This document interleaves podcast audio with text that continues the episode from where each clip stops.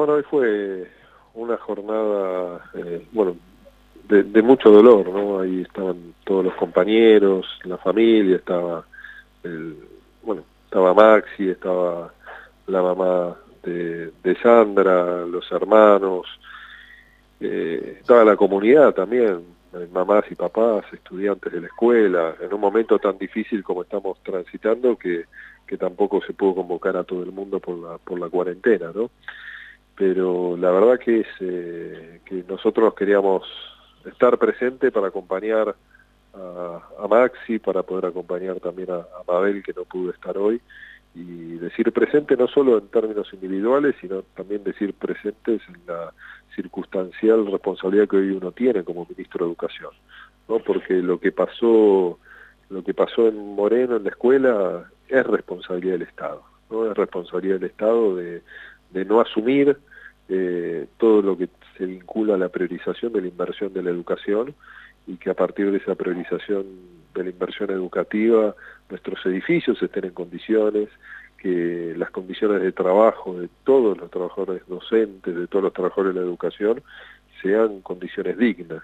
Entonces creo que lo que ha ocurrido con Sandra y con Rubén es un llamado de atención para toda la dirigencia política. Hace dos años, pero para todos, todo el tiempo, porque con nuestras decisiones tenemos la capacidad de resolver esas cuestiones. ¿no? Y creo que eso es el compromiso que asumimos hoy también, no solo con mi presencia, sino también con la de Agustina Vila, la directora general de escuela de la provincia de Buenos Aires. Eh, ministro, eh, esta, esta tragedia evitable eh, develó la situación de más de 900 escuelas en la provincia de Buenos Aires. ¿Con qué se encontraron cuando llegaron al gobierno y cuál es el compromiso que tienen desde el Ministerio de Educación con, con la comunidad educativa? Bueno, nos encontramos con, con un ministerio, con una agenda educativa que implicaba una, una renuncia de la garantía del derecho a la educación en toda la Argentina. Era como un ministerio observador de la realidad y que había delegado en las provincias directamente toda la responsabilidad educativa y que al mismo tiempo se había caracterizado por el conflicto constante con las organizaciones sindicales docentes y con los maestros y maestras. Y en ese mismo camino, un Ministerio de Educación que de manera pasiva, en silencio, permitió que se disminuyera la inversión educativa. Y eso cuando se disminuyó la inversión educativa, que tuvo una caída en cuatro años de la gestión de Macri, 33% de la inversión nacional y 16% de la inversión de las, de las provincias, implica. Que, que no se invierta no solo en salario, en computadoras, en libros, sino también en infraestructura escolar. Entonces, eh, ¿puede haber accidentes? Sí, puede haber accidentes. Ahora, lo que uno observa es que hay accidentes que son evitables, ¿no? hay accidentes que no deberían haber ocurrido. Hay varios aspectos que eh, marcan la ausencia de la responsabilidad del Estado, ¿no? y cuando digo Estado es nación, provincia, municipio, ¿no? cada uno con mayor o menor responsabilidad en el área educativa, en la inversión educativa, pero creo que ese es el ministerio que encontramos en una Argentina además que venía impactada por una crisis social porque fueron cuatro años muy complejos, ¿no? Y principalmente el 16, el 18 y el 19 fueron años muy recesivos, de crecimiento de desocupación, de caída de ingreso, de crecimiento de la pobreza, ¿no? Y en el medio, bueno, por supuesto, llegó la pandemia y complejizó aún todo más en nuestro país. Más allá de esta situación donde nos encontramos, de contexto que no es el más propicio para, para desarrollar ideas, pero eh, queda demostrado que desde el Ministerio están tratando de llevar adelante políticas públicas. Eh, la última que conocimos fue la posibilidad de que los docentes accedan eh, a una computadora para seguir trabajando de la manera que están trabajando. ¿hay, ¿Se ve alguna posibilidad de que el, AMBA, que es el lugar más complicado que tenemos en Argentina, porque se habló durante esta semana de que algunas provincias podrían volver, y ya que está, eh, se lo tengo que preguntar, podrían volver las clases. ¿Qué pasa con la provincia de Buenos Aires eh, de cara la, a la, reanudación de la escuela? Mañana se termina el receso y nuevamente los docentes de manera virtual vuelven a las clases. ¿Qué pasa a futuro en la, en la educación? Bueno, hay provincias que están volviendo porque están en una realidad epidemiológica distinta, diferente. Pero también ese regreso tiene que ser con mucho cuidado, con mucha precaución por lo que es el impacto de la pandemia en el mundo y porque nuestra responsabilidad es priorizar el cuidado de la salud y, por supuesto, garantizar los aprendizajes. ¿no? mañana están volviendo directivos y docentes de los últimos años al primario y secundario en Santiago del Estero y Catamarca.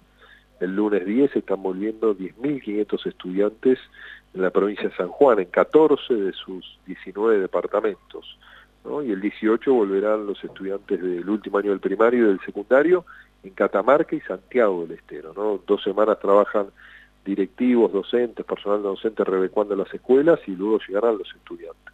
Y estamos trabajando con tres, cuatro provincias más para regresos escalonados, cumpliendo los protocolos, pero son provincias que están en una realidad epidemiológica muy distinta a la región metropolitana, al AMBA. Entonces, en esta región, hasta que no haya una disminución del nivel de circulación del, virus, no podemos proyectar un, regreso, no, no tenemos fecha.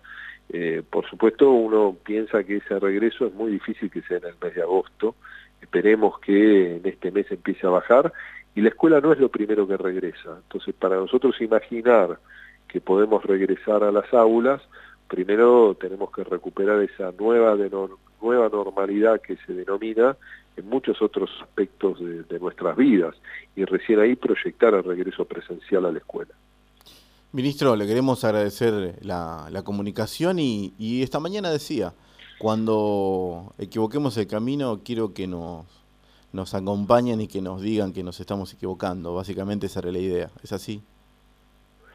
No, es así, ¿no? Y nosotros le decimos, yo le digo siempre a mi equipo. Que tenemos que visibilizar todo lo que hay que cambiar, porque es la única manera que, pongamos las, la política pública, nuestro compromiso de cambiar esas cosas, ¿no? Por más que, digo, cuando uno comienza una gestión, eh, uno es responsable de todo lo que ocurre, bien o mal, más allá que uno sabe que hay cuestiones que vienen de mucho tiempo atrás, y cada día que pasa, cuando uno sigue visibilizando lo que tiene que cambiar, es una deuda pendiente con la comunidad educativa. ¿no? Y es a partir de allí que nosotros nos tenemos que hacer cargo, porque el Estado tiene muchos de estos aspectos, la principal, no la única, pero sí la principal responsabilidad en garantizar esos derechos y nuestra presencia hoy, además de, de poder acompañar a la familia, amigos, de recordar a, a Sandra y Rubén, es dejar en claro que es una responsabilidad nuestra como Estado eh, que nuestras escuelas estén en condiciones y en eso, en un contexto complejo como estamos viviendo, estamos trabajando con la provincia y por supuesto también con el municipio. Ministro, muchísimas gracias. Muchas gracias a ustedes. Así pasaba el ministro de Educación Nacional, Nicolás Trota, haciendo una reflexión respecto a 2 de agosto, un día para conmemorar y también hablando acerca de lo que se viene en la educación en medio de esta pandemia que nos tiene bastante aislados, pero con la comunicación permanente eh, entre toda la sociedad.